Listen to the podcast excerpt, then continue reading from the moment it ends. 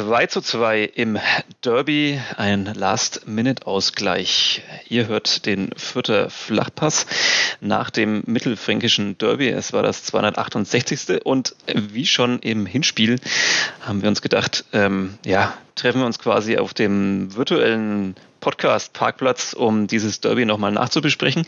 Ich habe heute zu Gast hier in dieser Folge Fadi Keblavi, ähm, bekannt und berühmt geworden mit dem Podcast Kadeb, der sich mit dem Club beschäftigt. Und Florian Zenger ähm, ist auch dabei. Wer diesen Podcast schon mal gehört hat, weiß das inzwischen. Ich freue mich sehr, dass Sie dabei sind. Ähm, bevor wir richtig loslegen und dieses Spiel nochmal nachverhandeln, ähm, wie immer aber der Dank an unseren Sponsor, der Fürther Flachpass wird Ihnen und euch präsentiert von der Sparkasse Fürth. Gehen Sie mit uns auf Nummer sicher, gerade in Zeiten wie diesen. Denn wir bieten Ihnen unsere persönliche Beratung jetzt auch über Skype an. So bleiben Sie zu Hause und verfolgen bequem am eigenen Bildschirm, was Ihr Berater online erklärt. Einfach nur den Link in Ihrem E-Mail-Postfach öffnen, schon sind Sie live miteinander verbunden. Vielen Dank an die Sparkasse Fürth. Jetzt gibt es ein bisschen Musik und dann geht's los. Vierter Flachpass, der Kleeblatt-Podcast von nordbayern.de.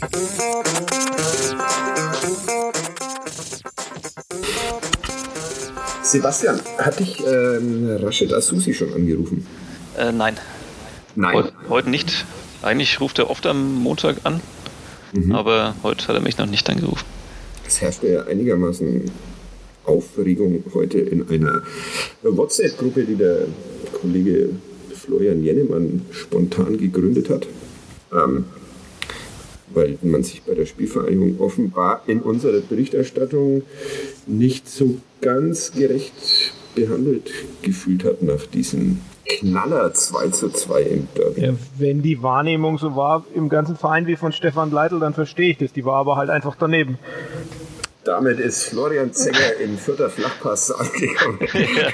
Wir versuchen dieses Format heute ein bisschen zu sprengen. Grüße an alle Freunde, Grüße an alle Freunde der Spielvereinigung Fürth. Vielen Dank, dass Florian, Florian Zenger, Zenger, und ich, Fadi Kiblavi, hier zu Gast sein dürfen und wüten.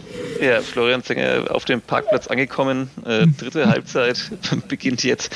Ähm, äh, Stefan Leitl hat in der Pressekonferenz gesagt, mit, mit etwas Glück bekommen wir einen Elfmeter. Das ist doch relativ dezent aus ausgedrückt.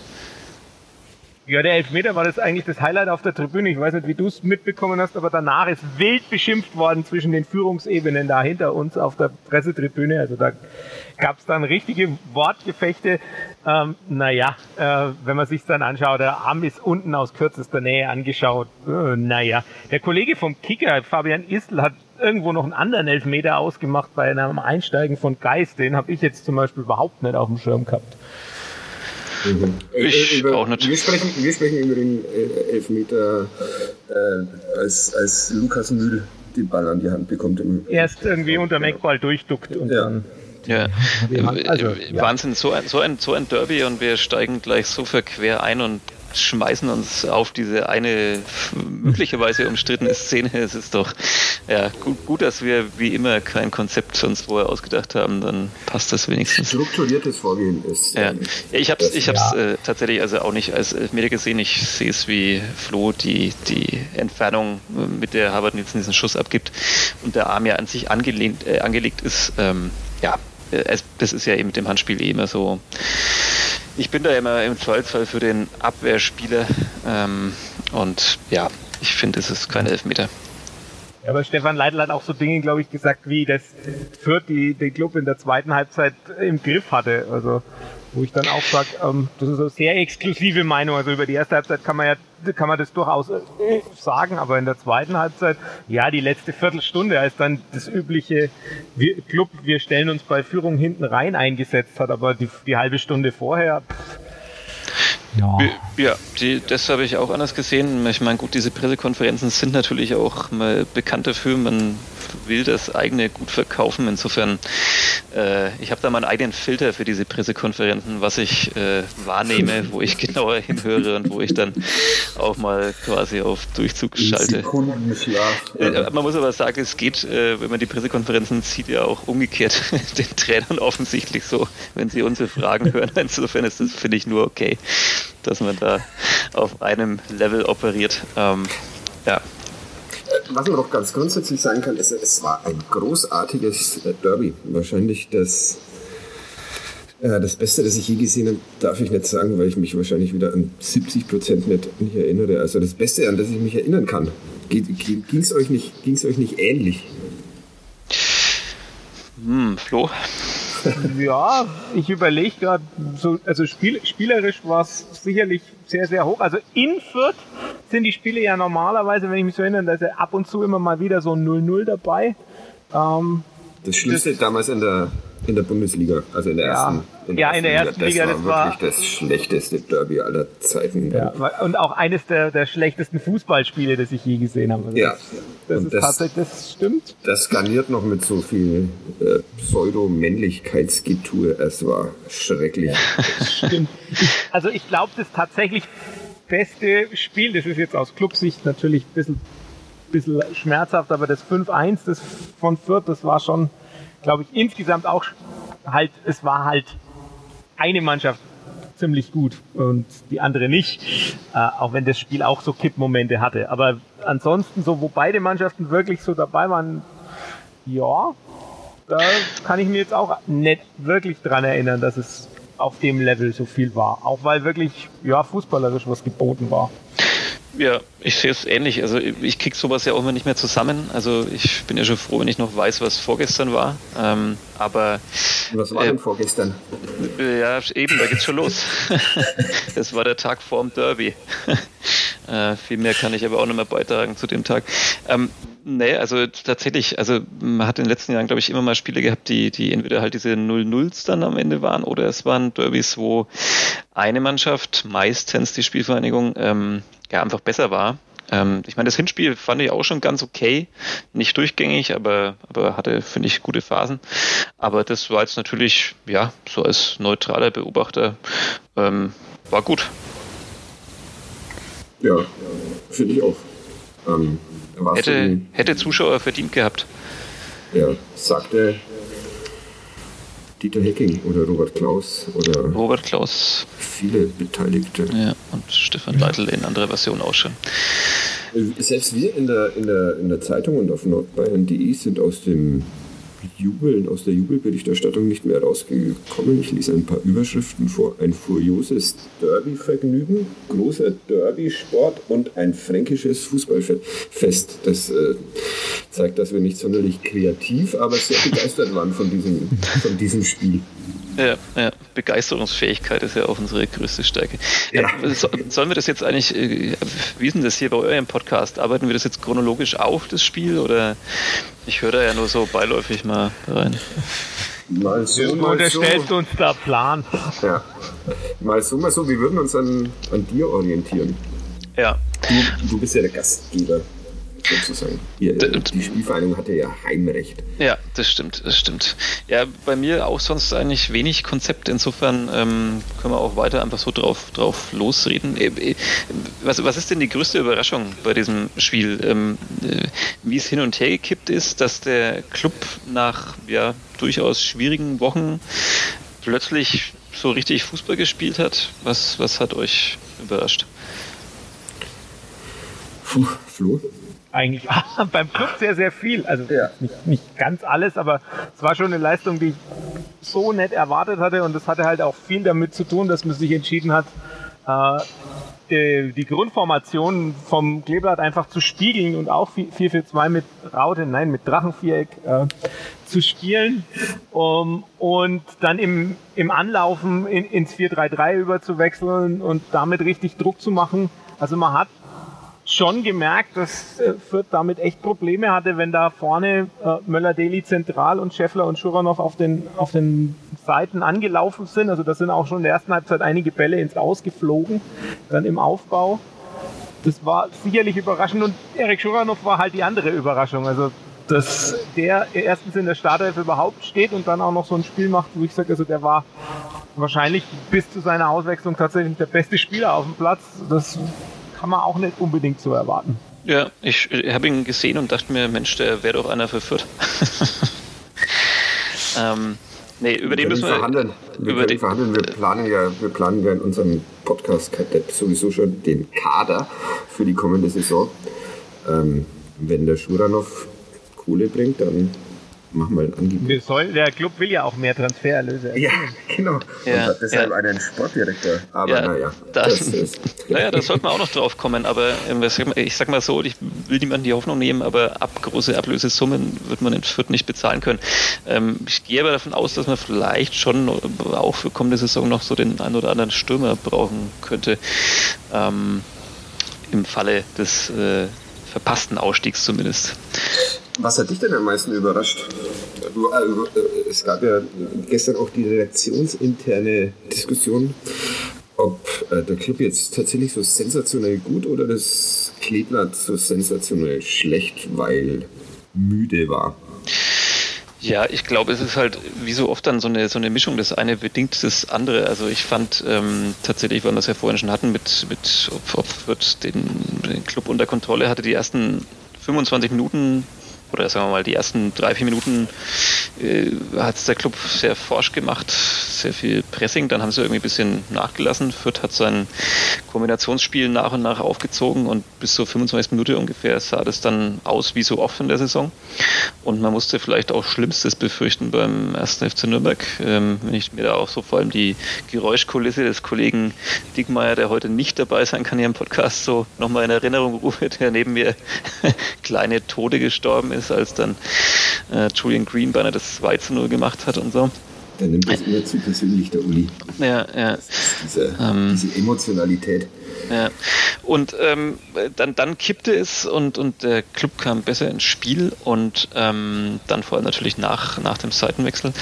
Und ja, also ich, wenn man sich das so angeschaut hat, ich, ich glaube, dass wirklich äh, Fürth, auch wenn es da natürlich niemand jetzt so offensiv als Ausrede verkaufen will, aber man hat einfach gemerkt, die sind äh, sehr generell, haben ja nicht den, das breiteste Aufgebot irgendwie in der Saison. Dann relativ viel englische Wochen, dann eben jetzt auch die nochmal mit dem Nachholspiel in Regensburg am Mittwoch. Und ähm, das hat man einfach irgendwann, finde ich, gemerkt. Und natürlich mit jedem Prozentpunkt, den sie irgendwie nachgelassen haben, was vielleicht äh, Anlaufen des Gegners angeht oder irgendwie Zweikämpfe für im Mittelfeld, desto mehr Platz war natürlich dann irgendwie auch äh, für den ersten FC Nürnberg sein Spiel aufzuziehen. Ähm, die Laufleistung äh, möchte ich jetzt nicht ins Feld führen.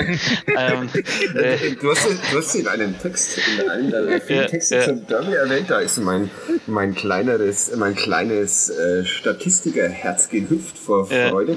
Ich, ich habe dann leider vermisst, dass du noch die Forderung aufstellst, sie hätten es äh, häufiger aus der Distanz versuchen. Ja.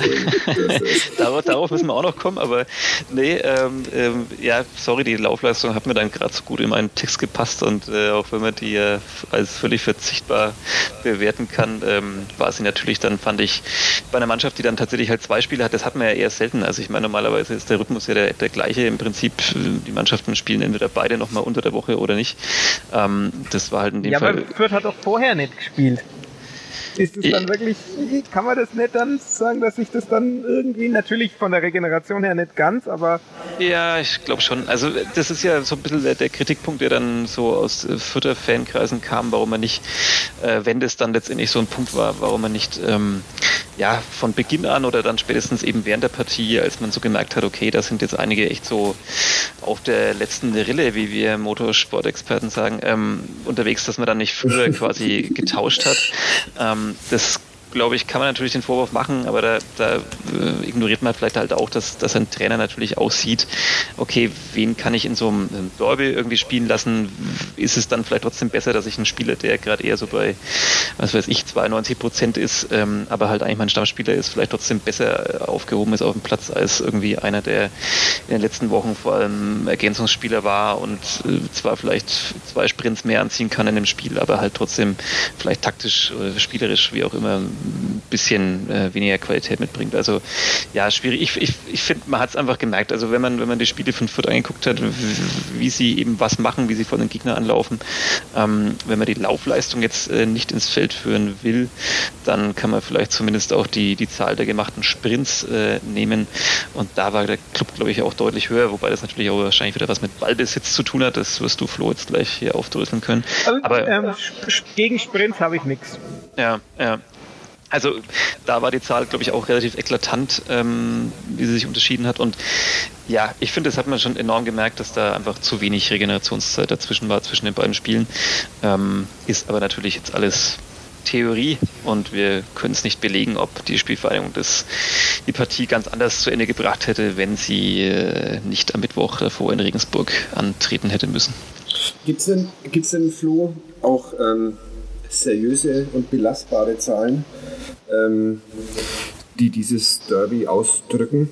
Äh, die auf, aufgefallen sind, auffällig sind. Also Oder die du, die du einfach jetzt gut schnell gut findest, weil sie eh keiner ja, überprüft. Weil sie eh keiner überprüft. Na, ich finde den Unterschied zwischen 200 und 246 Sprints tatsächlich eklatant. Also da hat der Sebastian schon recht. Also ob das jetzt an der Fitness lag oder halt einfach dran, dass der, der Club mehr in die Tiefe gelaufen ist. Ähm, das weiß ich nicht, aber es ist auf jeden Fall, das ist durchaus was, das, das ist ja auch so was, was äh, Robert Klaus immer betont, dass diese Sprints auch einer der Indikatoren sind, auf die er tatsächlich guckt. Ähm, das andere, was man, ich kann natürlich jetzt wieder, da wird dein, ich weiß nicht, wie, wie der Kumpel heißt, der die gar nicht mag, aber die Expected Goals kann man Kerem, natürlich auch. Grüße. Ja, kann man natürlich auch wieder ins Feld führen. Da ist der Club deutlich besser. Also Club landet bei 2,0, das Kleeblatt bei 1,27. Ähm, da merkt man dann schon auch, also es gab halt auch, der Club hat acht, also bei Y-Scout sind es 18 Schüsse, ich glaube beim bei anderen Anbietern sind wir bei 21. Ähm, je nachdem, wie man da die Blocks wertet und was alles als Torschuss gilt. Ich glaube, bei den anderen gilt auch Handwerk, Tim Handwerkers Klärung aus 70 Metern als Torschuss. Ja, ja die wollte der Kollege Dickmeyer auch sofort auf seinen Zettel schreiben. auf seinen Johnson-Zettel schreiben. Ja, ja, ja. ja, also von daher, das sind so Sachen, insgesamt und es war halt, waren schon jede Menge gute Chancen dabei. Man denke an, an Schuranov mit dem Kopf, Schuranov aus der Drehung, ähm, dann eben die, to die Tore, da muss man auch sagen, also Valentinis Tor ist wahrscheinlich die, die schlechteste aller Chancen, ähm, aber da war halt dann ein Hintern im Weg und äh, hat dann gut abgefälscht. Ähm, und dann hast, hast du ja auch noch andere Chancen von, von Kraus und von, von Sörensen nach der Ecke und ja, also da war, war ganz, ganz viel, gerade in der zweiten Halbzeit, wo man dann halt durchaus auch sagt, das ist plötzlich auch ein Club, der zwar immer noch viel zu oft aus der Ferne schießt, aber zumindest auch einige Abschlüsse im Strafraum hatte und vor allem eigentlich immer, wenn er im Strafraum war, auch abgeschlossen hat, was ja doch jetzt nicht immer so der Fall war.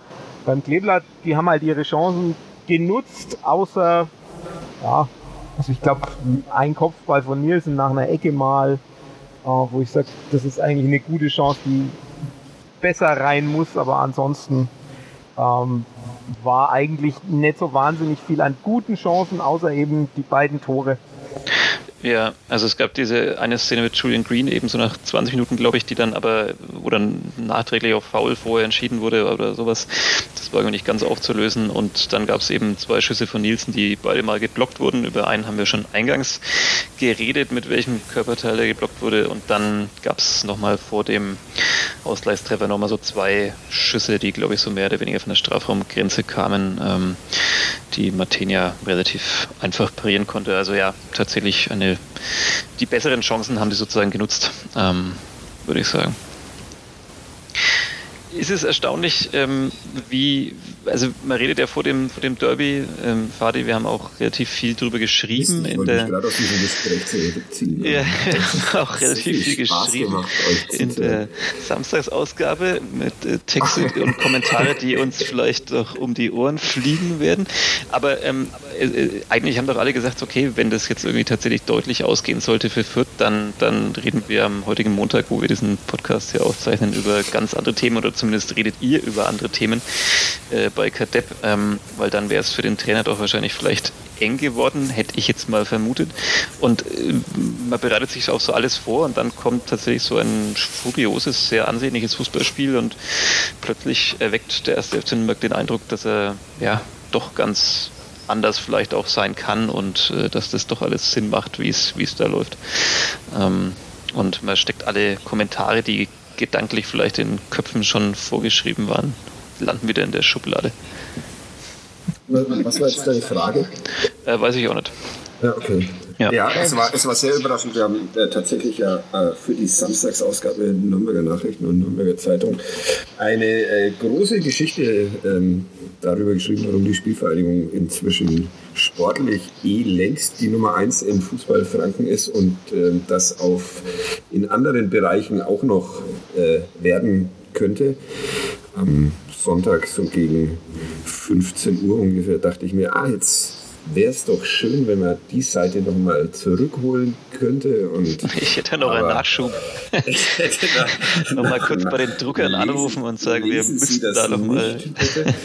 ja, also war äh, tatsächlich, ich war, war sehr überrascht, äh, dass der erste FC Nürnberg zu einer solchen äh, Leistung in der, in der Lage ist. Und ähm, ich nehme es Ihnen noch, noch nicht ganz ab. Das äh, würde ich gerne noch ein paar Mal sehen, bis ich es glaube, dass Sie, äh, wie es äh, Dieter Hecking gestern am Sonntag nach dem Spiel gesagt hat, eine Mannschaft ähm, mit einer, ich glaube, gewissen Grundqualität, hat er gesagt, ähm, ist, sind das ist auch schön. Eine gewisse, gewisse Grundqualität. ja, fand ich, das, fand das hätte in meinem, in meinem Zeugnis der siebten Klasse irgendwie drinstehen können. gewisse Grundqualitäten, aber trotzdem halt leider nur drei. Habe ich das schon mal irgendwo erzählt hier im Podcast, dass ich in der siebten Klasse in meinem Abschlusszeugnis in jedem Fach eine drei hatte? Echt? Naja. Ja. Das ist fast schwieriger als alles andere. ja. ja. Was, ja. was war da los? Hast du gar nichts gemacht für die Schule oder hast du alles in dem Jahr alles rausgeholt, was so an Lerndings? Ich habe es einfach austariert. ja, ja. In den Fächern, wo ich, wo ich schlecht war, habe ich ein bisschen was gemacht. In denen, wo ich besser war, habe ich halt offenbar ein bisschen weniger gemacht. So Und kam dann zufrieden mit diesem Dreier-Festival? Ja, durchaus. Ich war da nicht so ambitioniert. Also die Klassenlehrerin meinte, hm, nächstes Jahr vielleicht doch mal wenigstens irgendwo eine 2 und eine 4. Habe ich dann mhm. tatsächlich, glaube ich, genauso umgesetzt, aber das führt jetzt zu weit. Das, das wäre tatsächlich. Ja, nee, Moment, Moment, bist du mhm. mal sitzen geblieben? Äh, nein. Nein. Du, Flo? Nein. Nein. Oh Mann. Ich so. Neunte Klasse. ja, es war sehr knapp bei mir, elfte Klasse. Chemie ja. und äh, Mathe im Zweifelsfall ja, immer. Ich, ich glaube, in der 11. war es nochmal knapp bei mir, aber in der 9. Äh, hatte ich keine Chance gegen Mathe und Physik. Danke, Herr Dietsch. nee, da war ich äh, weit weg von immer. Ja. Jetzt weit weg ist das Stichwort. Wir sind gerade am weitesten weg, wie man nur vom Derby sein kann. Nee, man kann wir sind ja bei den Noten. Also, ja, das stimmt, das stimmt. Okay, das stimmt.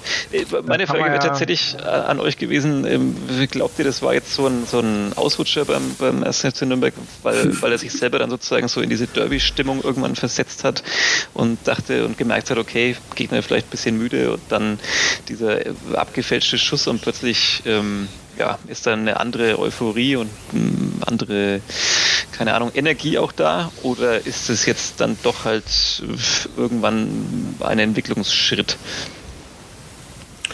Das muss wieder der Flo beantworten.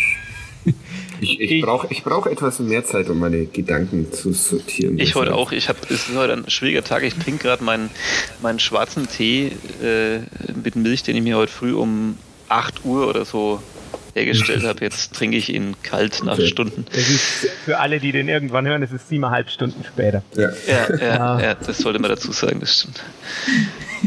ähm, ich würde gern abwarten, ob sie weiter mit der Grundordnung spielen, weil das ist ja eigentlich letztlich das Entscheidende. Der ich schiebe momentan erstmal diese Veränderung tatsächlich nicht nur aufs Derby, sondern auch ein bisschen auf die veränderte Grundordnung. Jetzt kommt er dann im nächsten Spiel nach der Länderspielpause mit Paderborn auch ein Team, das ab und zu dieses 4-4-2 mit Drachenviereck spielt. Ähm, da könnte man ja dann auch wieder spiegeln.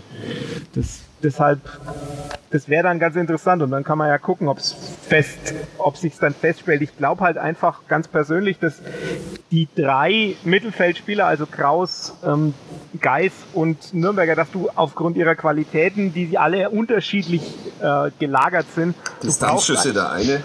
Äh, genau. Äh, und äh, aber dafür halt wenig Tacklings und der andere viele Tacklings und nicht unbedingt das beste Aufbauspiel und der andere dafür halt äh, ordentliches Aufbauspiel und eine gewisse Dynamik nach vorne. Also du brauchst halt alle drei und die, die drei kriegst du eigentlich nur zusammen, wenn du mit dieser Raute spielst, weil du dann eben die auch im Zentrum hast und du machst halt gleichzeitig das Zentrum dicht und man hat halt wieder gesehen, die Innenverteidigung ist nicht so stabil und von daher, wenn man die zumindest zentral entlastet, dann hat man einen Schritt auch zur defensiven Stabilität gemacht.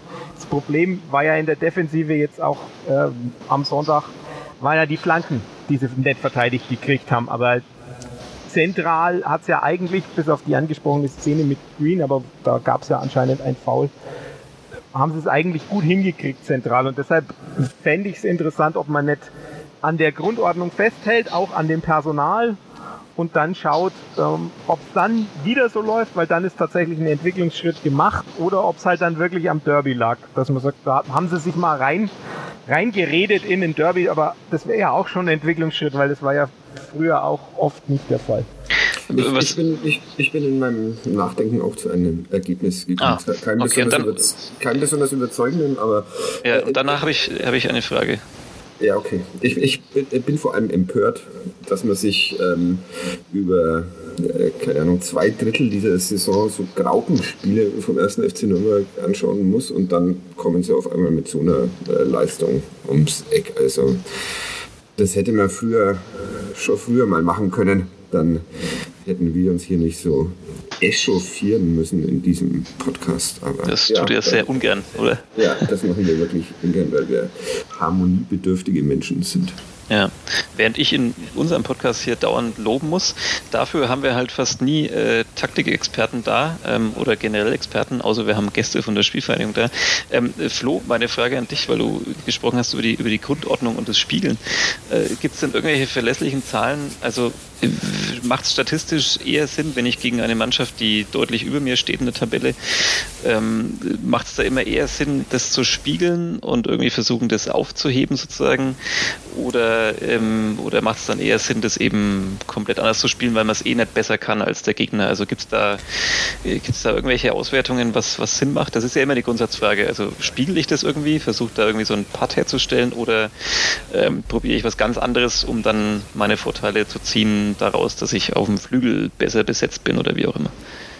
Das ist eine totale Philosophiefrage. Also ich glaube, da kriegt man auch keine keine klare Antwort, weil man tatsächlich, du wirst Trainer haben, die sagen, wir spielen, wir versuchen dann unsere Stärken auf dem Platz zu setzen und also wenn man gegen das Vierter 4-4-2 spielt, kann man ja theoretisch auch sagen, wir machen das Spiel extra breit und versuchen die, die rauszuziehen, versuchen auch so ein bisschen die Schwächen, die gerade Meierhöfer noch öfters mal in der Rückwärtsbewegung noch hat.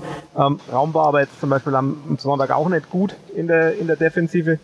Ähm, versuchen das auszunutzen und ziehen das Spiel breit oder wir versuchen halt die, Schwä die Stärken des Gegners ähm, klein zu machen und spiegeln. Also das ist so eine Frage, wie sehr man quasi vertraut ähm, den, den, der eigenen Stärke und zum anderen ist es so, wirklich verlässliche Zahlen kann man gar nicht sagen, weil das kann man ja in jede Richtung immer so oder so auslegen. Also das ist wirklich eine Philosophiefrage.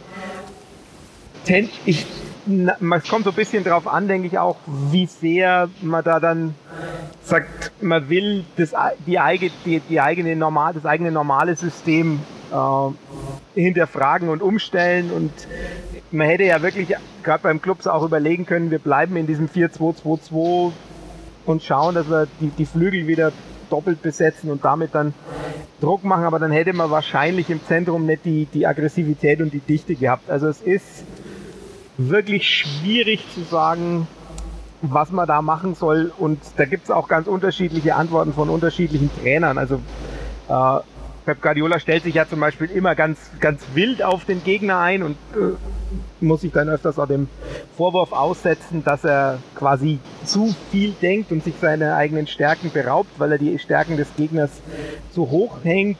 Marcelo Bielsa lässt zum Beispiel immer gleich spielen, dem ist es völlig wurscht.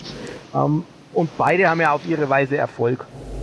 Mhm das ist ja für mich immer die Frage, wenn ich vorher dann rumrätseln muss, wie stelle ich quasi äh, in der Zeitung äh, die Mannschaft auf ähm, des Kleeblatts und mir dann jedes Mal denke, okay, die, die, das Drachenviereck ist jetzt das bewährte System unter Stefan Leitl, ähm, auch ein sehr erfolgreiches in der Saison, aber dann rückt er ja doch davon immer mal und eigentlich auch über die Saison gesehen immer öfter mal davon ab. Ähm, sei es, dass er mit dann drei ja, quasi Innenverteidigern spielt und die beiden Außenverteidiger nach vorne zieht. Und, und das, das ist ja auch umgekehrt jetzt gedacht, nicht nur sozusagen aus Clubsicht, also spiegelt man das äh, für mich dann vorher immer dann doch insoweit interessant, dass ich mir überlege, okay, ähm, auf die Raute kann man sich jetzt einigermaßen dann schon einstellen. Bei Fürth muss man jetzt quasi was anderes machen, um den Überraschungseffekt zu haben oder setzt man halt eben, wie du es auch gerade beschrieben hast, dann doch lieber auf die eigenen Stärken, die halt eben dieses System sozusagen beinhalten. Also ähm, ja, äh, fände ich interessant, wann man irgendwann mal diesen Effekt wegnehmen kann, sozusagen, dass, dass, äh, dass man gegen bessere Mannschaften das vielleicht spiegelt oder wie viel Überraschungseffekt muss man selber aufbieten, um dann weiter gefährlich zu bleiben.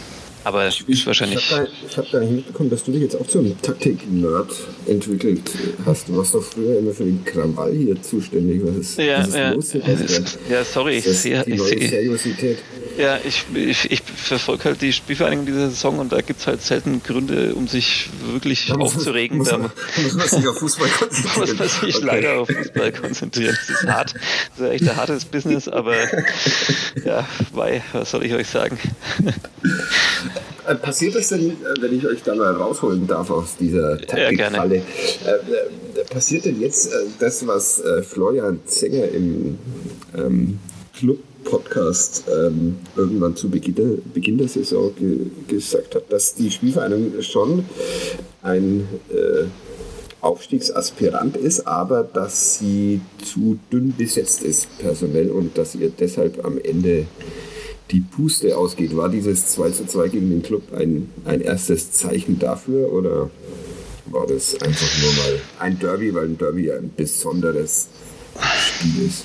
Ja, also ich ich glaube, es ist eine Besonderheit, weil ich meine, sie sind als beste Rückrundenmannschaft ähm, angetreten in dieses Spiel. Also kann man äh, zumindest ja noch nicht die, die These sozusagen ableiten, dass ihnen jetzt gerade so die Luft ausgeht. Natürlich ist es so mit jedem Spieler, der sich jetzt dann vielleicht nochmal verletzt oder, oder wie Julian Green, der dann irgendwie da mit, mit äh, Corona in Quarantäne war und danach natürlich auch nicht sofort wieder bei 100 Prozent war. Ähm, das macht sich natürlich jetzt dann mehr und mehr bemerkbar, wenn es noch solche Fälle geben sollte.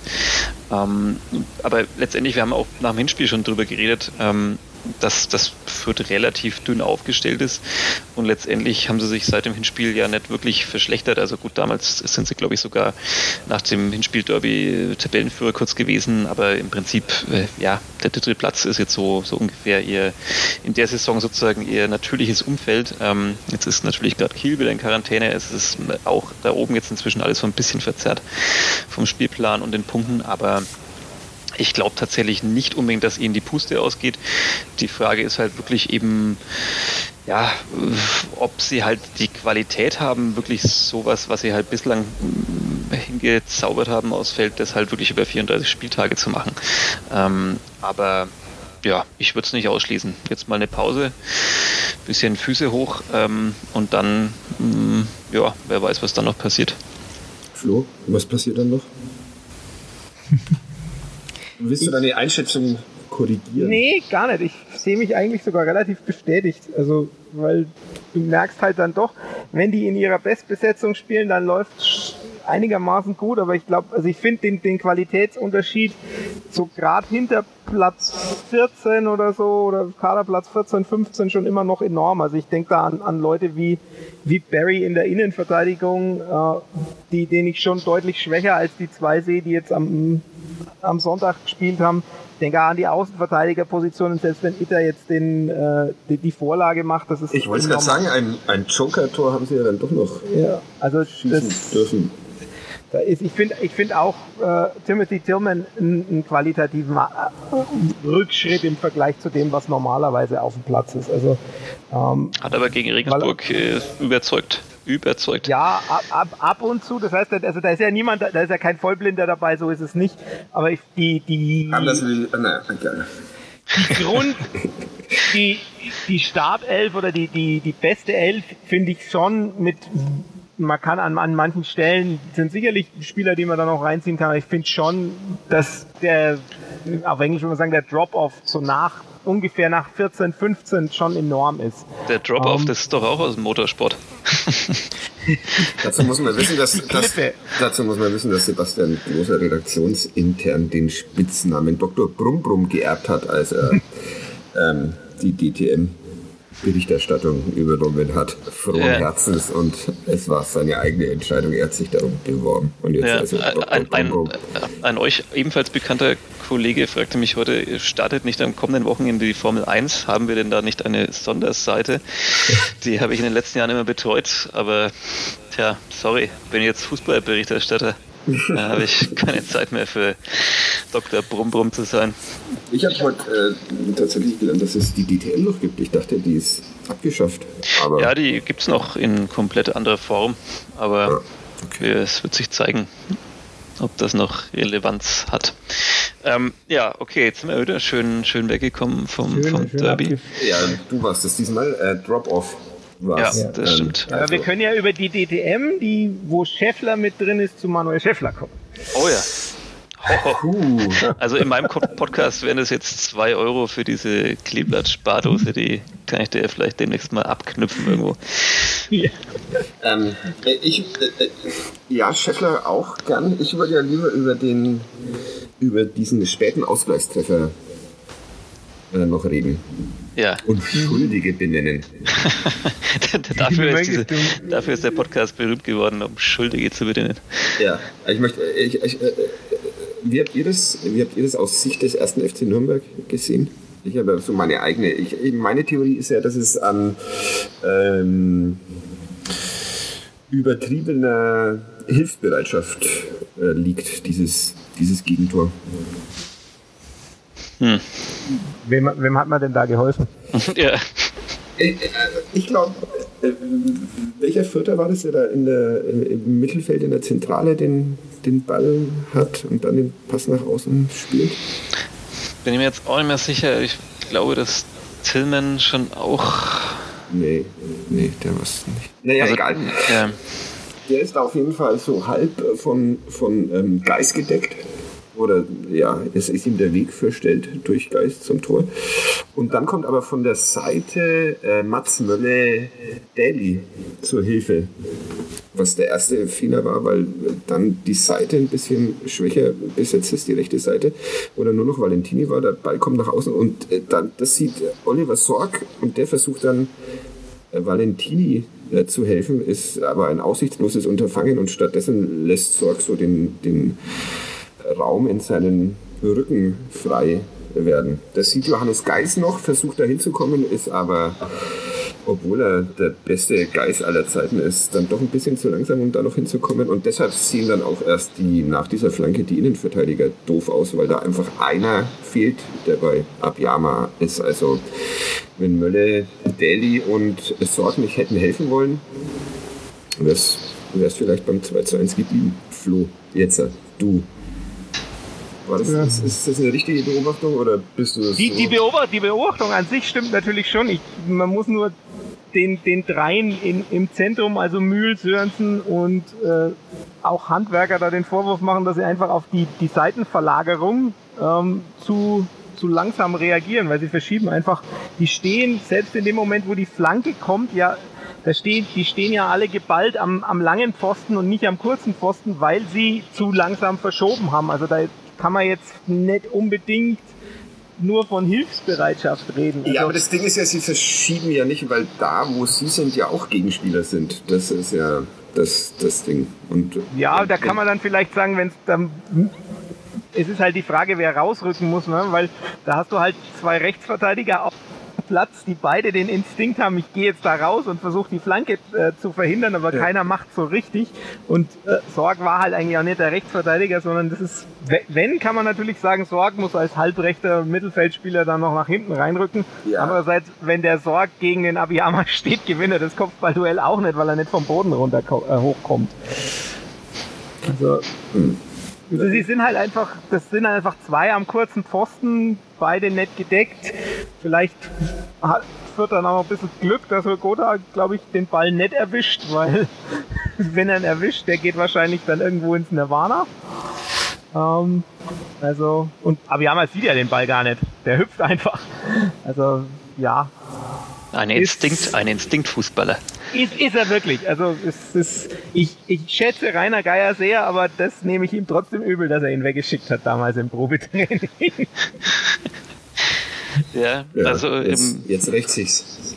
Ja, auch das typische Clubgeschichte, ne?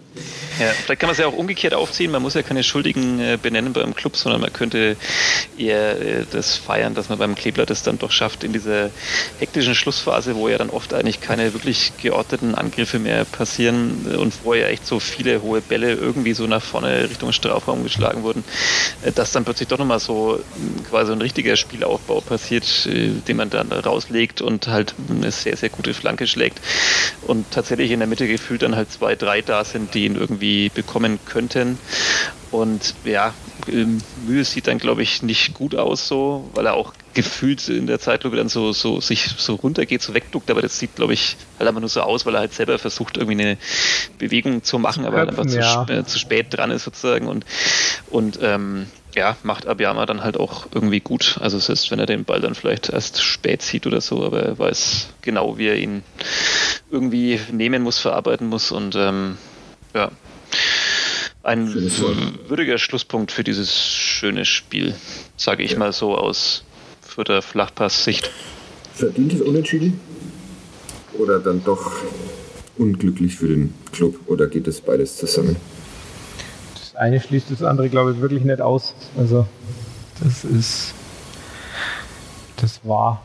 Zum einen war es unglücklich aufgrund des Zeitpunkts, wenn man dann alles zusammenzählt und die Anfangsphase dann, und, und auch dann sagt, naja, hinten raus, gerade die letzte Viertelstunde, war, haben sie halt dann doch relativ passiv agiert. Dann kann man auch sagen, da darf man sich jetzt wiederum nicht beschweren. Also es passt irgendwie schon, schon alles so ein bisschen.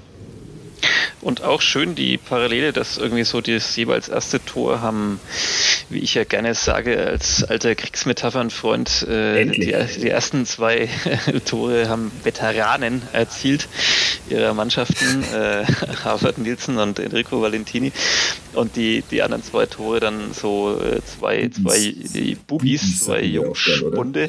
Baller-Bubis. Ja, wo die, wobei dieser Dixon Abiyama ja auch schon 22 immerhin ist, der ist ja für Futterverhältnisse quasi schon, äh, schon alt, wenn man so will. Ähm, ähm, Erik Schuranov, über den müsst ihr wahrscheinlich nochmal sprechen. Der, der geistert gefühlt seit Jahren jetzt da schon rum. Selbst ich habe schon eine Geschichte über ihn geschrieben, ohne mit ihm zu reden, ähm, weil er damals noch äh, Welpenschutz äh, genossen hat und das wahrscheinlich auch immer noch tut, so halbwegs. Aber ähm, der war tatsächlich, ich habe es vorhin schon gesagt, wahrscheinlich der auffälligste Spieler in diesem Spiel, oder?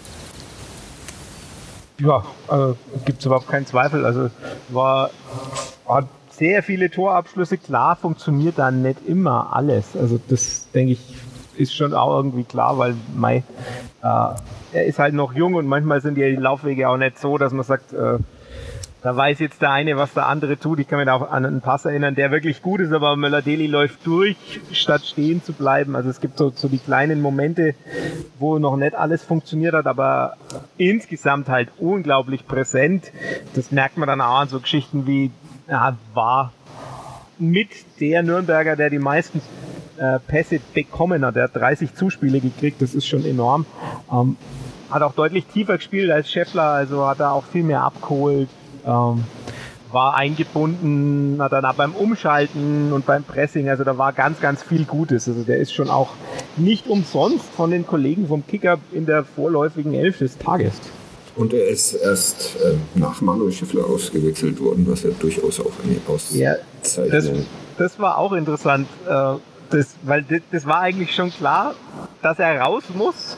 Und wenn der Ball irgendwann vorher im, im Entstehen im Aus gewesen wäre, und er war ja da draußen an der Auslinie schon eigentlich, dann wäre er auch ausgewechselt worden. Aber so war er halt noch drauf. Der war völlig platt, das hat man auch gemerkt. Er hat auch schon signalisiert, dass es jetzt dann irgendwie Schluss ist.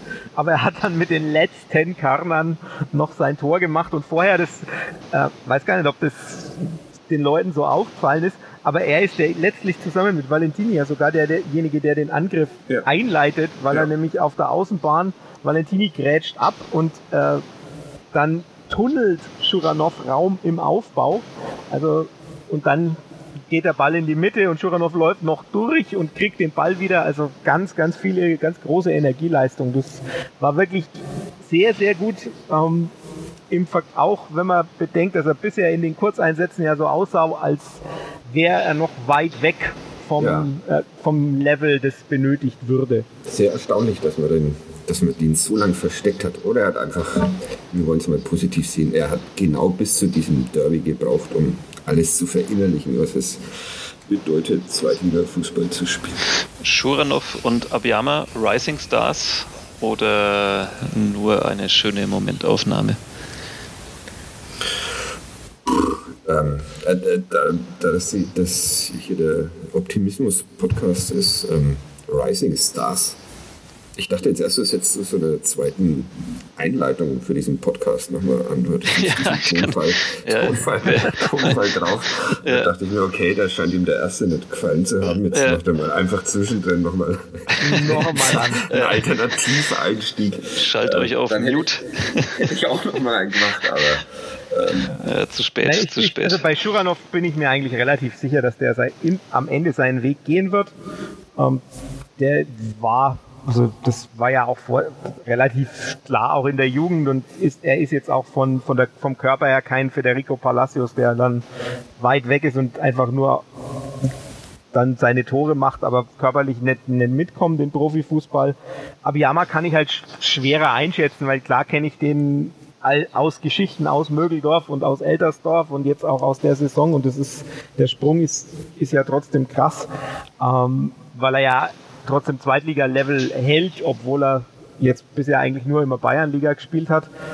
Von daher ja, sicherlich auch aufsteigender Ast. Ob der dann so weiterführt, der Weg, das weiß ich natürlich nicht, aber traue ich, trau ich ihm schon auch auf lange Sicht zu, wenn er dann sich mal vollständig akklimatisiert hat? Äh, äh, es sind vor allem ähm, zwei Kandidaten, die äh, für diesen Riesenübergang später mal Transfererlöse generieren könnten. Das Wollten stimmt. wir noch über Sportdirektoren sprechen oder sparen wir uns das? Wir können schon noch. Ein bisschen Zeit wäre noch, bevor ich mich in die restliche Derby Nachberichterstattung stürze. Thomas ähm, hat am, am, am Samstag, ähm, äh, ich bin sehr zufällig in eine Clubhouse-Diskussion geraten. Wie kann man denn da zufällig reingeraten? Man wird doch, ähm, muss doch eingeladen werden. Ich, ich kam vom ähm, nee, wenn du da erstmal drin bist, dann kannst du so. praktisch, ja. ja. Aber gibt's aber, aber ich, ich habe mich am meisten darüber gewundert, dass es das Format überhaupt noch gibt. ja, ich, ich mich auch. Ich, äh, ich habe es auch noch nicht ganz verstanden, diese, dieses Ding. Aber egal.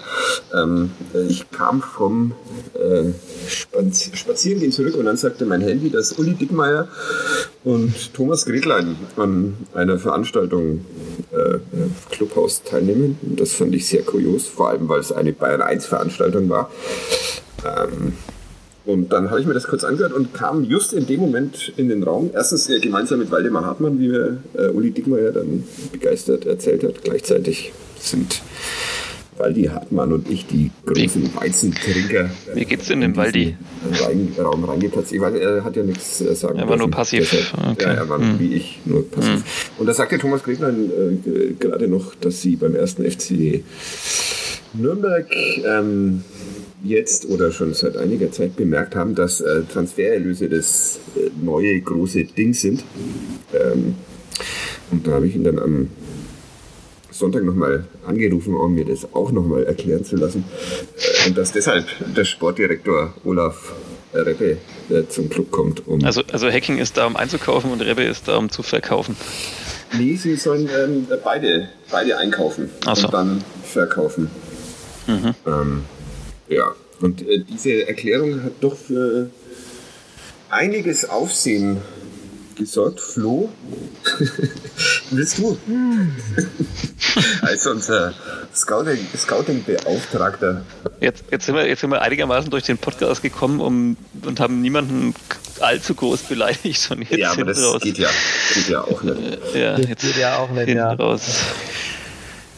Ja, ja, es ist halt, ne, wenn man, man will Transfererlöse erzielen und das Erste, was man macht, ist, man gibt erstmal Geld für einen Sportdirektor aus. Ähm, ja, das ist, finde find ich an sich schon mal zweifelhaft. Ich weiß auch nicht, ähm, inwiefern jetzt ein Sportdirektor mehr dazu beiträgt, Transfererlöse zu erzielen, vor allem ein Sportdirektor, der eben auf Netzwerk setzt. Und Netzwerk heißt ja nichts anderes als auf Berater.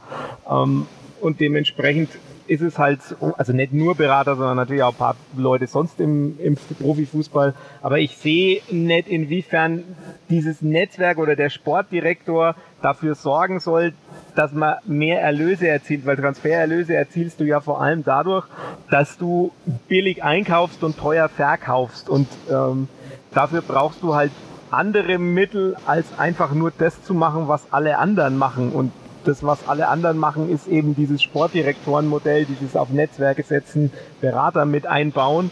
Ähm, wenn man tatsächlich irgendwie anders arbeiten will und Transfererlöse erzielen will, dann muss man das halt machen und nicht dann wieder auf den, den altbewährten Faden schreiten. Deshalb kann ich die Erklärung eigentlich überhaupt nicht nachvollziehen.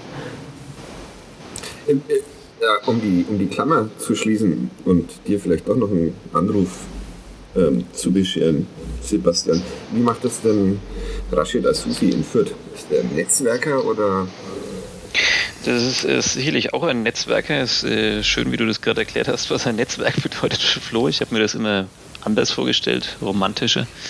Ähm, äh, ja, also ich im Detail habe ich äh, begleite diesen Verein ja noch nicht so lange, auch noch nicht genau durchblickt, wie da alles läuft, aber man kann natürlich äh, das Muster halt sehen und äh, jetzt ist natürlich äh, Abiyama so ein Extremfall, also einer, den man da wirklich aus, aus quasi aus dem Amateurfußball da, da hochgezogen hat. Äh, das ist jetzt auch nicht das, das Übliche, wie, wie Fürth jetzt da sozusagen scoutet. Ähm, oft sind es dann halt vielleicht Spieler von ja, entweder anderen Zweitligisten oder vielleicht auch mal Bundesligisten, die da nicht zum Zuge kommen, äh, wenn sie etwas älter sind, vielleicht Spieler, die schon mal ganz oben gespielt haben, aber dann einen kleinen Knick haben in der Karriere und ähm, sich da wieder das Selbstbewusstsein holen.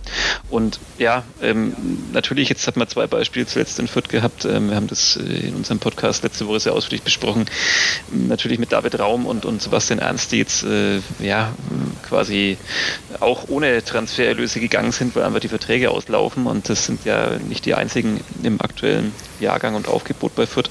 Aber prinzipiell ist natürlich schon das eigentlich das, das Ziel und Muster, dass man halt so Spieler holt wie ein Abiyama oder wen auch immer, den dann so mit dem Vertrag ausstattet, dass man ihn dann halt doch für ja, möglichst viel Geld vielleicht dann auch mal, wenn er sich entsprechend entwickelt, dann wieder transferieren kann.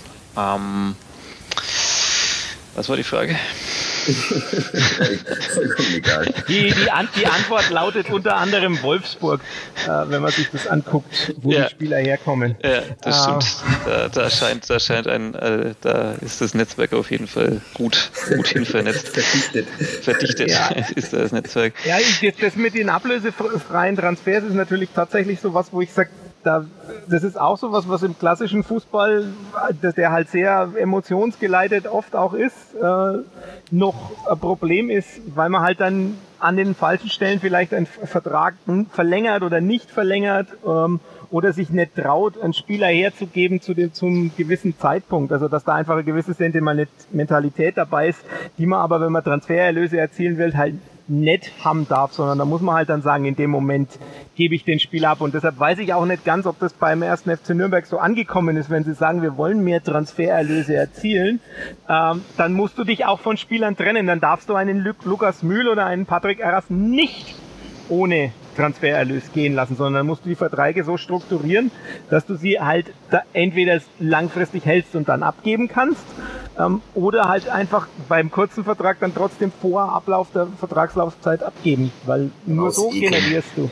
Aber, aber, nur aber, so generierst du Transfererlöse. Ja, aber dazu gehören ja dann immer zwei Seiten. Also es muss ja dann auch der Spieler quasi wollen. Also wenn der Vertrag nicht mehr allzu lang läuft äh, und er weiß, ja, da stehen bestimmt ein paar, äh, entweder Schlange oder zumindest äh, ruft mal ab und zu jemand meinen Berater an und fragt nach, dann, dann verlängere ich als Spieler den Vertrag ja vielleicht auch nicht oder eben nur sehr kurz und dann äh, werde ich als Verein natürlich auch nicht äh, viel dran verdienen. Also, oder, oder weil du sagst, Sentiment, Sentiment, ja, ich wusste ja an dem Wort, weil ich schön, dass ihr beide, dass ihr seid beide an dem Wort gefallen. ja. Das finde ich sehr gut. Deshalb werde ich später nochmal in, ja. in all seiner Schönheit aufsagen. Ja, kannst du, kannst du bitte die Stelle dann schneiden und so drüber sprechen dann für uns. ähm, ähm, die, die Frage ist ja, also zum Beispiel, wenn man jetzt Fürth anguckt, natürlich hätte man wahrscheinlich vor der Saison, vielleicht auch in der Winterpause, mal abgesehen davon, dass der Markt, glaube ich, gerade durch Corona auch etwas ja, durcheinandergewirbelt wird und, und anders aufgestellt ist als in den Jahren davor. Ähm, wahrscheinlich hätte man da vielleicht äh, Spieler noch abgeben können äh, vor Ende der Vertragszeit, also einen vielleicht einen Hilgota oder so. Ähm, nur dann ist natürlich auch immer die Frage, macht man das und nimmt sich dann natürlich dann auch noch einen wichtigen äh, Spieler aus seinem System raus und, und geht man nicht lieber darauf oder setzt man darauf, ähm, dass man die möglichst zusammenhält. Ähm, und dann äh, am Ende der Saison, ja, eben vielleicht dann, auch wenn es mit dem Aufstieg nicht klappen sollte, zumindest irgendwie Vierter oder Fünfter wird und, und ähm, dadurch dann Fernsehgelder oder auch Attraktivität allein durch die Platzierung gewinnt. Also das ist ja äh, eine Rechnung, die relativ schwer zu ja, machen da muss ist. Halt ne? die, die Kaderplanung halt so laufen, dass du den, den Nachfolger quasi schon da hast. Also ja. das, ist, das ist natürlich perspektivische Kaderplanung, das kann man auch im, FCN, gerade im defensiven Mittelfeld, schon Vorwurf werfen. Bei, bei Patrick Erras, da ging es ja auch eineinhalb Jahre jetzt, genauso wie bei Lukas Müll. Da geht es ja auch seit eineinhalb Jahren drum, verlängert er, verlängert er nicht. Ähm, und am Ende steht man dann ohne Transfererlös da. Und wenn man da perspektivisch aufbaut, dann hält man das halt. Aber der perspektivische Aufbau im defensiven Mittelfeld ist ja zum bestand ja beim FCN darin, dass man jetzt Hanno Behrens ablösefrei gehen lässt und Simon Rhein im Winter nach Rostock gegeben hat. Also das ist ja, da fehlt halt dann einfach auch so ein bisschen. Und in der Innenverteidigung, ja gut, da ist ein bisschen was da, aber da musst du trotzdem ordentlich einkaufen. Ähm, ich denke einfach, dass da ganz viel noch im Argen liegt und dass man da ganz viel äh, effizienter arbeiten kann. Und das meine ich jetzt gar nicht nur, nur äh, dieses datenbasierte Scouting, was halt mein Ding ist, wobei ich da auch sagen muss, ähm, weil ich das so ein bisschen quer gelesen habe, das ist natürlich nicht so, dass man einfach nur irgendwie was in den Computer eingibt und der spuckt die dann aus, sondern das muss am Anfang einfach stehen, dass man am Anfang gewisse Daten hat und wenn die nicht erfüllt sind, dann schaut man sich den Spieler nicht an. Anschauen muss man trotzdem, gerade kann man es halt nur per Video, aber das reicht ja in der Regel doch auch. Äh, dazu habe ich auch noch eine Frage, das muss man aber vielleicht kurz den, den äh, Hörern und Hörerinnen des Futter Flachpreises noch kurz erklären. Du behauptest ja seit Wochen, ähm, dass du quasi, man gebe dir so und so viele Millionen und du stellst dann 20. einem, ja 20 habt ihr mal, was ja schon echt viel Geld ist. Äh, du äh, bekommst Geld und, und machst dann auf Basis der Daten sozusagen, stellst du eine Mannschaft zusammen, die es von der, was habt ihr gesagt, Bayernliga? Von 4 nach 2 von, von der vierten in die zweite Liga es, es schafft. Ähm, was mich da interessiert ist, die, die Daten sind ja das eine, jetzt hört man aber immer dann wieder auch, wenn man mit Trainern spricht, egal aus welcher Sportart eigentlich, dass es ja ganz viel, viel dann immer so um, um, um Teamchemie, um die Stimmung geht, um dass du Führungsspieler hast, um welche, die, wenn es mal schlechter läuft, irgendwie auch äh, mitziehen, wie, wie Körpersprache, okay, die kann man vielleicht sogar mal auf Videos noch angucken. Aber wie machst du das denn? Die Daten mögen ja vielleicht dann top sprechen für, sagen wir mal, 14 Spieler. Und dann merkt man aber, dass halt zwölf von denen miserable Körpersprache haben und sobald mal irgendwas nicht läuft, äh, brechen die ein und zusammen können die eh alle gar nicht, weil sie vielleicht auch zu ähnlich sind vom Charakter. Wie, wie umgehst du denn diese, diese Falle äh, mit der menschlichen Komponente? Die, Falle kann man tatsächlich äh, so umgehen, wie es Midtjylland macht, die Persönlichkeitstests machen. Also die tatsächlich da auch äh, die Fragen beantworten lassen und dann gibt es gewisse Persönlichkeitstypen. Und es ist dann tatsächlich auch so, dass der, der Kapitän von Mitschülern hat es mal erklärt, der, die, die machen das mit Farben und die wissen dann ganz genau, äh, den, der da irgendwie blau vom Persönlichkeitstyp her ist, den muss ich so und so ansprechen und den anderen muss ich anders ansprechen. Und du kannst es, du kannst es per sogar noch, noch weiterführen. Also das, da gibt's ganz interessante Modelle, die du es auf der Ebene auch machen kannst. Und natürlich darfst du nicht vergessen, dass du natürlich die menschliche Ebene auch noch hast. Also du kannst natürlich auch gucken und wenn du siehst, ja, der ist super von den Daten her, aber wenn ich ihn mir angucke, äh, das sind halt, das basiert halt immer auf gewissen Spielen oder auf darauf, dass der den Algorithmus gamet. Also äh, Johannes Geis ist so ein Spieler, der in den in den Daten, gerade wenn qualitative Daten entstehen aus den quantitativen Daten, der da immer gut abschneidet. Also das sieht man an diesen aggregierten äh, Scores, zum Beispiel bei so Sofa-Score. Äh, da muss man sich das natürlich auch nochmal angucken. Da muss man auch mit dem, natürlich muss man auch mit dem Spieler reden, bevor man den verpflichtet und ihm auch klar machen, äh, wie das Projekt aussieht und so weiter. Also das ist natürlich nicht, nicht so einfach, wie ich jetzt da immer plakativ darstelle, aber man, wenn man da ein gutes Team hat und äh, gut aufgestellt ist, dann bin ich mir auch sicher, dass das funktioniert. Wahnsinn, das klingt nach einer super Dystopie, wo Leute nur noch nach Blau, Gelb, Ja, Rot und ich finde ich find auch, dass Grün. da kein, kein Platz mehr für Sentimentalitäten bleibt. Sehr, sehr schön, unfall, unfallfrei und, und eine 1A-Überleitung. Ja, äh, klingt spannend, ähm, weil du sagst Vorstellungsgespräche. Ich meine, wir wissen doch alle selber, dass ihr alle nur gelogen wird in Vorstellungsgesprächen und wenn du irgendwelche Fragebögen ausfüllst äh, und dann heißt es, wie verhalten sie sich im Fall von, dann schreibt doch da auch wahrscheinlich jeder, naja, ich, ich reiß die anderen mit, ich bin Leader und Ja, ähm, das, aber das kann, da, ich, da vertraue ich dann schon drauf, dass die Psychologen, die das designen, sowas rauskriegen. Also ja, okay. Wir vertrauen okay. doch der Wissenschaft nicht mehr. Wann kommst du endlich in 2021 an? Wahnsinn, vertraut immer noch der Wissenschaft. Ja, naja, doch, machen wir natürlich. ja. Ja. Wollt ihr dieses äh, wissenschaftliche Gespräch noch weiterführen? Oder? Nee, weil wir nehmen jetzt seit einer Stunde auf und ich, Ja. also meine Hör Hörerinnen habe ich längst verloren wahrscheinlich und äh, ich weiß nicht, wie es bei euch ist, aber ja ich, ich hätte ich, noch einen, ich verliere mich auch so langsam. Ah, den, den Scheffler, den Scheffler haben wir jetzt gar nicht. Ja, aber den- Ja, den ungeschoren. nehmen wir Nee, jetzt mal. Wir könnten noch ein Der Derby-Gerch zum Abschluss machen. Nee, machen wir auf keinen Fall. Ähm, ach so. Also, also, du, du hättest dann sozusagen einen der beide Seiten bedient. Genau. Kannst du das Format in drei Sätzen noch meinen, meiner Zielgruppe, meiner Peer Group erklären? Das Format ist ganz einfach. Ich, wir tragen eine Fußballerbiografie vor und der Name des Fußballers wird durch das fränkische Gerch ersetzt. Ähm, und am Ende soll geraten werden, wer es ist, weil er immer Gerch gesagt wird und nicht wie er heißt. Sehr gut. Naja, let's go, das machen wir noch. Okay. Gerch lernte das Fußballspielen bei der Hertha. Allerdings nicht bei der Großen, für die spielte er erst später, sondern bei der Kleinen. Von der wurde er dann 17-jährig weggeholt. Es ging in den Westen. Nach einigen Monaten des bloßen Trainierens feierte Gerch noch vor seinem 18. Geburtstag sein Bundesligadebüt. Sein Trainer ein späterer deutscher Nationaltrainer. Im Werksduell wurde er zur Halbzeit für einen Ex-Klubberer eingewechselt. Tore fielen dennoch nicht. Fünf Wochen später gab er sein Startelfdebüt gegen Bayern München an der Seite von drei weiteren Ex- oder zukünftigen Nürnbergern. In der Startelf stand er auch vier Tage später, als sein Verein in der Wanne im UEFA Cup antrat. Damit hatte Gerch schon vor der Volljährigkeit in Bundesliga und Europacup debütiert. Am Ende der Saison, in welcher sein Verein zwei Teams aus der gleichen Stadt eliminierte, stand der Titel.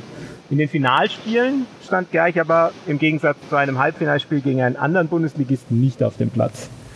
Fünf Jahre blieb Gerch bei diesem Verein, Stammspieler wurde er nie. Er sorgte aber mit seinem dritten und letzten Bundesligator in seinem 69. und letzten Bundesligaspiel für das 2 zu 0 gegen Bayern München, das am Ende der Saison nur Zehnter wurde. Für Gerch folgte der Wechsel zurück in die Heimatstadt, zusammen mit einem späteren Enfant terrible des deutschen Fußballs und einem zukünftigen Bayern-Trainer wurde Gerch unter einem späteren Clubtrainer Fünfter zog aber nach drei Toren in 26 Spielen weiter. Es ging zurück in den Westen, doch auch am Zoo hielt es Gerch nur eine Saison, nachdem sein Verein abgestiegen war, wechselte er zu einem anderen Westverein. In der drittklassigen Regionalliga spielte Gerch drei Jahre lang in der Kaiserstadt, traf 39 Mal und durfte dann im selben Bundesland einen weiteren Anlauf im Profifußball nehmen. Wieder war es nicht der große, sondern der kleine Verein in der Stadt, wo er anheuerte. Hier war es dann auch das erste Mal im Profifußball, dass Gerch seine Torjägerqualitäten unter Beweis stellte. 22 Tore in 63 Spielen sind eine ordentliche Quote. 43 der Spiele bestritt er an der Seite einer Legende des FCN, die im Herbst der Karriere noch einmal zu jenem Verein zurückgekehrt war, von dem er damals zum Club gewechselt war. Den Weg von dort zum Club machte dann auch Gerch. Der war, Club war gerade mal wieder abgestiegen in die zweite Liga und benötigte einen Stürmer. Gerch hatte zwar eigentlich schon in Fürth zugesagt, doch der Club legte finanziell einfach drauf, holte Gerch. Der führte sich gut ein, traf in seinen ersten beiden Einsätzen, danach aber in 14 weiteren Spielen gar nicht mehr. Gerch machte den Trainerwechsel unter der Saison verantwortlich dafür, dass er keine Rolle mehr spielte. Zwischen uns hat es dann einfach nicht gepasst. Es ist nichts Böses vorgefallen, aber er hatte einfach eine andere Philosophie und wir sind nicht auf einen Nenner gekommen. Dann habe ich mich entschieden, den Verein zu verlassen, obwohl ich unter normalen Umständen gerne geblieben wäre. Böse ist er dem Club dennoch nicht. Er kickt bis heute in der Traditionsmannschaft des FCN. Nach dem Club spielte Gerch drei Jahre an einem Ort, den Nürnberger Fanbusfahrer nicht immer finden und hatte dort seine erfolgreichste Zeit in der zweiten Liga. 85 Spiele, 39 Tore. In einer der Spielzeiten schoss Gerch sogar 19 Tore, war damit nur einen Treffer hinter dem Torschützenkönig. Am Ende der drei Jahre stand dann jedoch der Wechsel nach Fürth. Jetzt hat es doch noch geklappt. Wie in Nürnberg führte sich Gerch dort auch fulminant ein, schoss im Debüt gleich zwei der sieben Treffer des Kleeblatts. Es folgten elf weitere Tore, obwohl Gerch inzwischen 34 war. Unter den elf waren auch zwei im Derby gegen den FCN. Für den Club traf beim 2 zu 2 ein oberfränkischer Youngster mit seinem ersten Profitor. Das klingt bekannt, oder? Gerch blieb dann noch eine Spielzeit in Fürth. Auch da traf er in 32 Pflichtspielen zehnmal. Danach zog es ihn zu Beginn der folgenden Saison aber weiter. Erst zwei Jahre in die Regionalliga nach Düsseldorf, dann nach Elversberg, wo er seine Karriere beendete. Versuche als Trainer Fuß zu fassen scheiterten unterklassig. Heute ist er als Spielerberater und Leiter einer Fußballschule gelistet. Versuche als Fußballtrainer unterklassig Fuß zu fassen, das Scheiterten, das könnte auch meine Lebensbeschreibung. ich habe ihn erraten, oder? Ja, ja im zweiten, zweiten Anlauf. Ja, ich, ich, ich natürlich nicht. Ich bin ich sage, ich habe gerade den letzten Schluck meines schwarzen Tees, der inzwischen acht Stunden alt ist und noch viel kälter. Ähm, ja, jetzt können alle zu Hause mitraten und in der nächsten Folge müssen wir es irgendwie auflösen und ich muss es dann halt auch auflösen in meinem Podcast. Äh, wir verraten es dir aber nicht. Ja, ja, ja, okay. Dann, dann, dann werden bei mir alle. Aber gut, ihr, ihr, ihr, ihr, ihr nimmt die nächste Folge am Montag ja, auf. Ich kann dann quasi abschauen. Ja. Ja. Das war jetzt aber ganz schön lang. Neuer Rekord, glaube ich. Ja, ja. ganze DIN A4-Seite in Word. Achso, ja, ich meine auch den kompletten Podcast. Der Podcast also, auch, das, ja. Zudem passt der, passt der Gärchen ja, ein, ein fränkisches Fußball-Podcast-Fest wird da niemand drüber schreiben über diese Ausgabe, aber naja. Naja, haben wir ja auch nicht versprochen. Das stimmt. Außerdem sind es zwei Podcasts in einem da. Darf er auch länger sein. Darf er ja. auch länger sein, finde ich. Absolut. Äh, den von letzter Woche müssen wir noch auflösen, wenn wir hier schon bei Kadepp ähm, auch sind. Ähm, Bergheit Davanli war es, glaube ich, wenn ich mich recht entsinne. Ja. Ja. Korrekt. Gut. Lisa, wie verabschiedest du dich da immer aus dem ich, Jetzt ist Länderspielpause. Macht, ja, ich, macht der, der Flachpass auch Pause, oder? Ähm, ach, mal schauen. Mal schauen. Es sind ja zwei Vierter immerhin auch bei der U21-Nationalmannschaft. Insofern gäbe es da ja genügend Anlass, äh, trotzdem zu reden. Handwerker, was ja der eigentliche Skandal ist, dass der. Ja, wo der doch seine erste, seine beste Saisonflanke am Sonntag gespielt hat. Um ja. nochmal den Kollegen Dickmeier hier zu zitieren. Ähm, wie ich den Podcast bei uns beende, ich weiß mal gar nicht. Bei, bei mir kommt es jedes Mal dann doch wieder überraschend. Also ich, ich, mhm. ich sowas wie Einstiege und Ausstiege aus Podcast kann ich auch gar nicht. Über das ja. dazwischen wollen wir gar nicht reden. Aber ähm, ich bin dann jedes Mal wieder doch überrascht, wenn dann plötzlich, man sagt dann, ah ja, das war's jetzt und dann muss man sich irgendwie verabschieden und dann sage ich meistens aus der Not heraus, so vielen Dank fürs Zuhören. Das ist doch ein schöner Schluss. Vielen Dank, dass ihr uns ertragen habt. Ja. Ja. Wir hören uns dann, Freiwillig. Wir hören uns in, in einer oder in zwei Wochen wieder. Dann äh, werden wir wieder getrennt voneinander befragen und befragt. Ja, da werde ich direkt sentimental. Gut, ja. Tschüss. Danke. Also, servus. Mehr bei uns im Netz auf nordbayern.de